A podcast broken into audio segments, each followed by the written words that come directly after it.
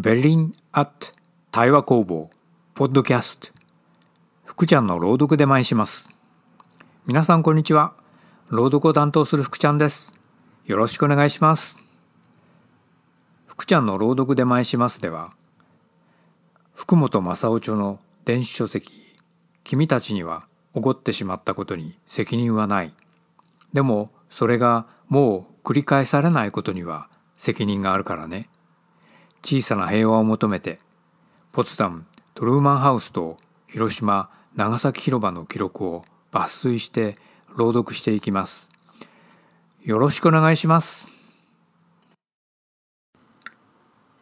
今回は第20回ポツダム会談と原爆投下の章からポツダム会談を準備するの後半を朗読します。会談の会場となるセツィリエン豊富宮殿はかなりの範囲にわたって改造された。会議場となる大きなホールと36の部屋が用意された。家具などは各国の要望に応じて調達される。もともとあった調度はほとんどなくなっていた。会議場には大きなテーブルもなかった。ドイツでは物資不足で何も調達できない。必要なものはモスクワで作らせ、ポツダムに運ばれた。準備の始まる当初、ドイツ人労働者や職人、技師など1200人が働いた。クラウス少年の叔父は屋根拭き職人。叔父はセシリエン豊富宮殿の屋根が雨漏りしないように修理した。間もなくすると、ドイツ人は誰もツェツィリエン豊富宮殿とシンバーベスペークに近づけなくなる。作業するのはソ連兵だけになった。英国チャーチル首相のベントが夜中に折れて壊れてしまったことがある。その時も夜間にベンドを修理したのはソ連から連れてこられた職人だった。宿舎には食器や調理器具、寝具、火災道具なども必要だった。それもすべてソ連が調達した。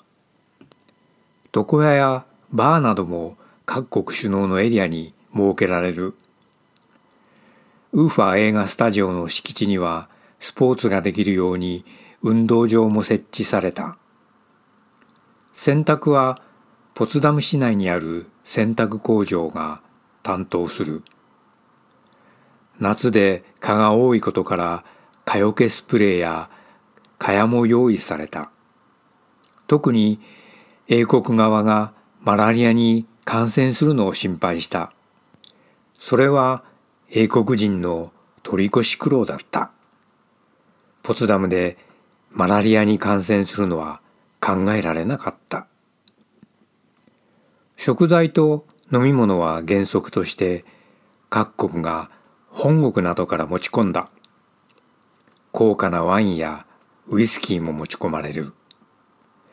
首脳のディナーパーティーのため超一流のコックが本国から呼び寄せられた。ポツダムでは大きな政治賞に向けた準備が着々と進んでいた。ポツダム市民には何も知らされない。ポツダムで何か大きなことが始まる。地元住民も次第にそう感じ始めた。住民が住宅から追い出され始める。まず、グリープニッツコ湖畔に並ぶ新バーベルスペルクの邸宅を明け渡さなければならなかった。住民は退去するのに3、4時間の猶予しかもらえない。みんな最低限必要なものだけを持って逃げた。バーベルスペルクでは集合住宅から次々に住民が追い出される。主に1930年代に建設されたモダンな住宅が対象だった。集合住宅がいくつも空になる。そこにはソ連赤軍の兵士や会談に参加する各国職員などが入居した。クラウス少年の住宅も1930年代に建設されたものだった。毎日いつ退去命令が来てもおかしくないと思った。しかし家族はすぐには追い出されなかった。大切な火災道具はその間に祖父母の家に移した。祖父母の家は古い。古い家には関心ないだろうと思ったからだ。バーベルスペークでは大境を逃れた住民がグリープニッツコ湖畔の邸宅から追い出された住民を受け入れる。ベッドが空いていたからだ。男性が出生したまままだ帰還していない。クラウス少年の家でも父はまだ戦地から戻っていなかった。なぜ住宅を明け渡さなければならないのか当初誰にもわからなかった住民の間ではいろいろと噂が出回る。そのうち命令書が町の中に張り出された。紙には命令と書かれている。ソ連占領軍最高司令官ジューコフ元帥の署名があった。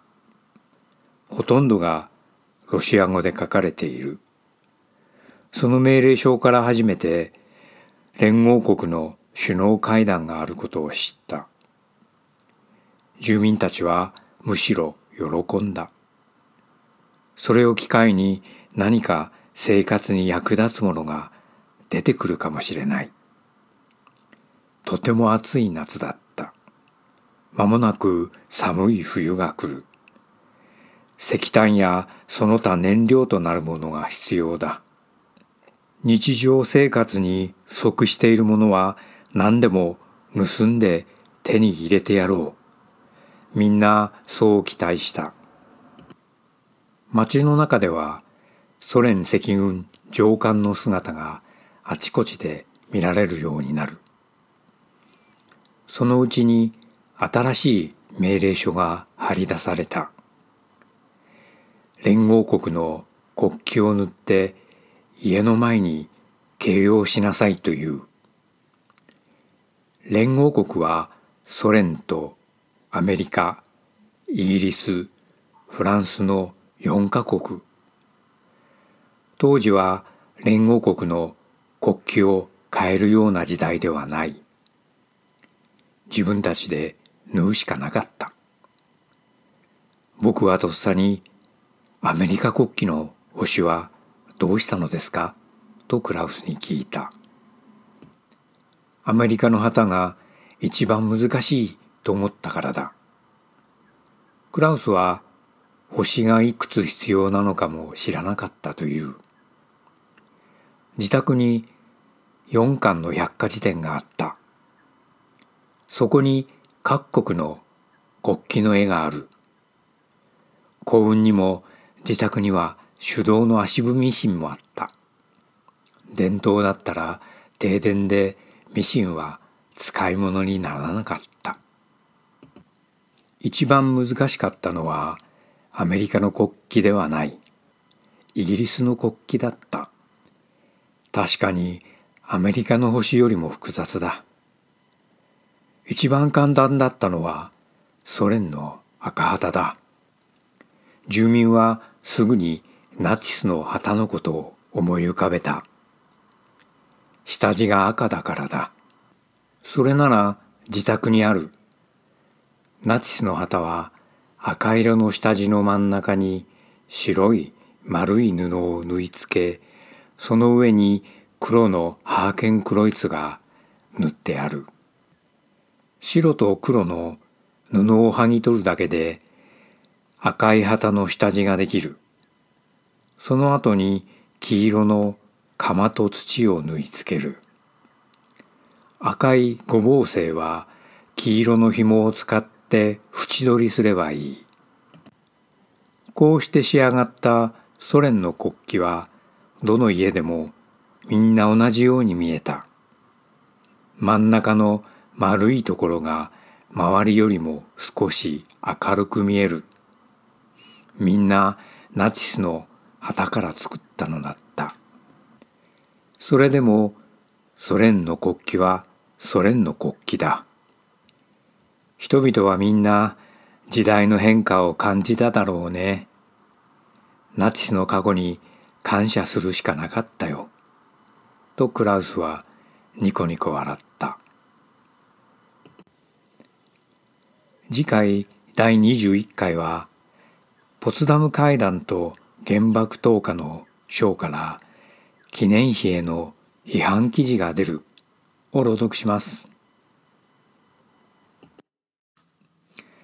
朗読したのはベルリン・アット対話工房発行福本正夫著の電子書籍「君たちには起こってしまったことに責任はない」でもそれがもう繰り返されないことには責任があるからね。小さな平和を求めてポツダムトルーマンハウスと広島長崎広場の記録からでした。